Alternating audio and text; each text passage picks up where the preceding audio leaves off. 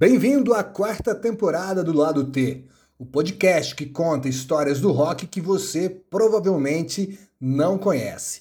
No primeiro episódio dessa temporada, vamos falar sobre a conexão entre dois ícones da música, o lendário Queen e o falecido George Michael.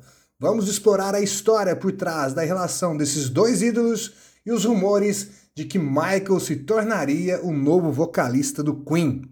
Você conhece essa história? Eu acredito que não.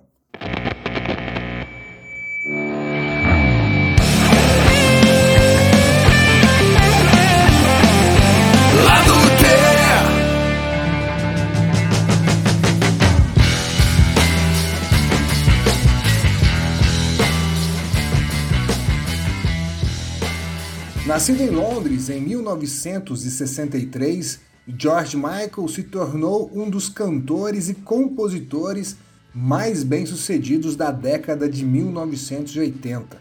Com um estilo pop e R&B, Michael rapidamente virou uma sensação internacional com sucessos como Careless Whisper, Faith e Freedom.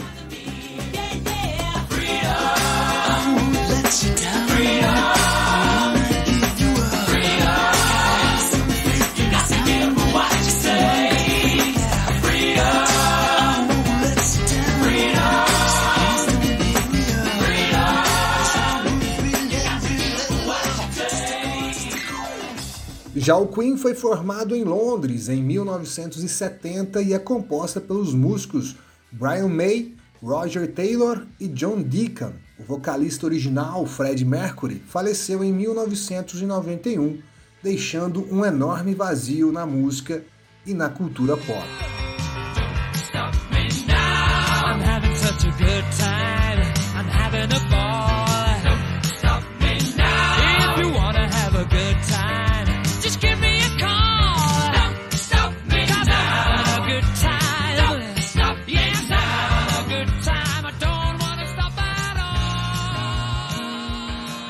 Em 1992, a banda Queen realizou um tributo ao seu vocalista Fred Mercury, que havia falecido no ano anterior. Vários artistas foram convidados a se apresentar, incluindo George Michael, que subiu ao palco para interpretar três músicas do Queen, uma delas a icônica Somebody to Love, e a performance foi muito elogiada. Somebody, somebody, somebody,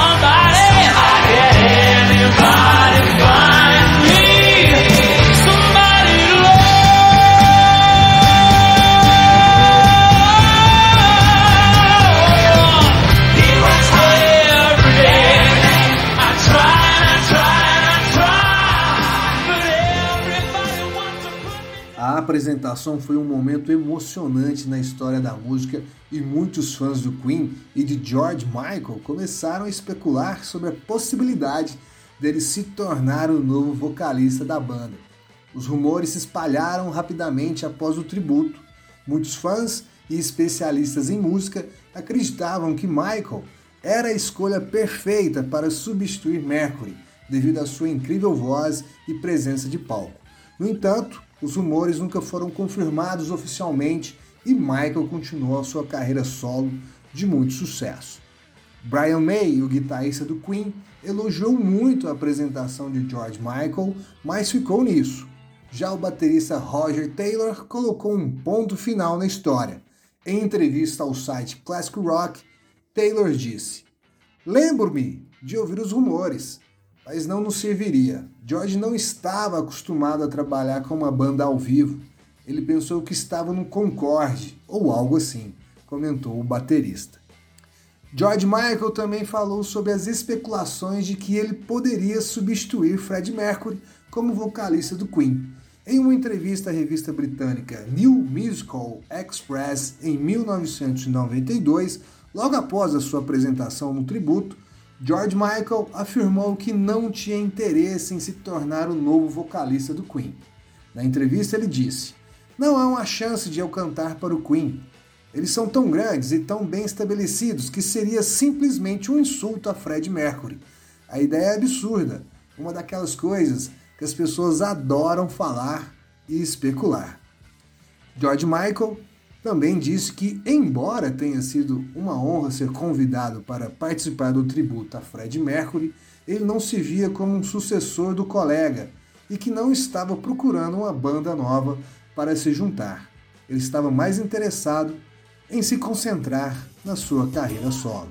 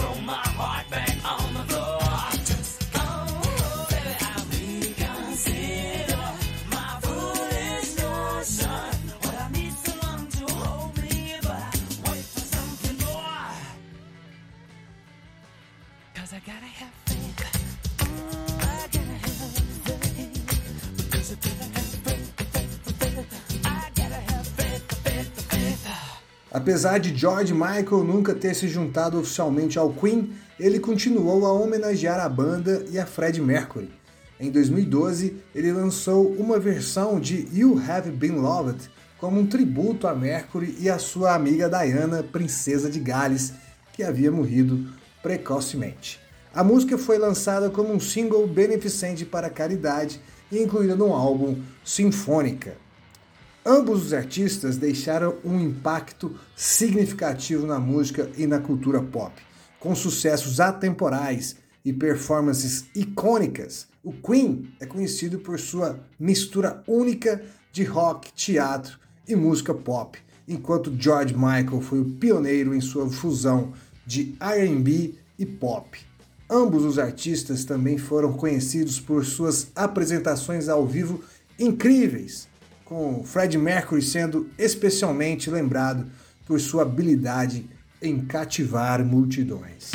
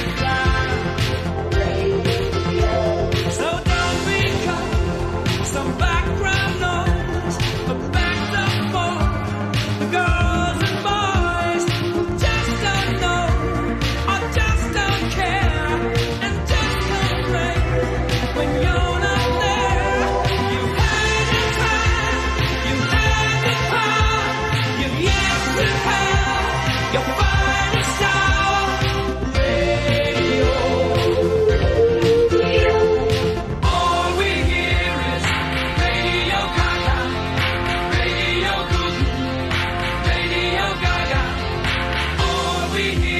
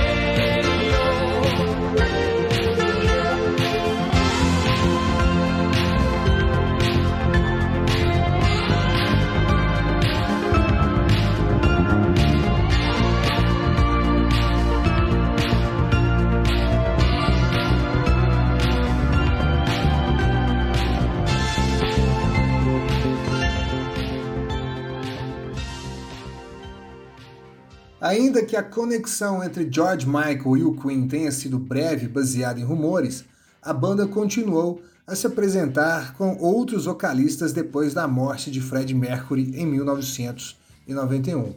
Em 2004, o Queen se apresentou com o cantor Paul Rogers, anteriormente do Bad Company, em uma turnê mundial que incluiu shows no Rock in Rio Lisboa e no Hyde Park em Londres. Mais recentemente, o Queen tocou com o cantor americano Adam Lambert, que ganhou destaque após sua participação no reality show American Idol. Desde então, Lambert tem sido vocalista principal do Queen em shows ao vivo e em gravações de estúdio. Chegamos ao final do lado T e fica a pergunta: você gostaria de ter visto George Michael cantando mais vezes com Queen? Eu confesso que sim. Somebody, somebody, somebody,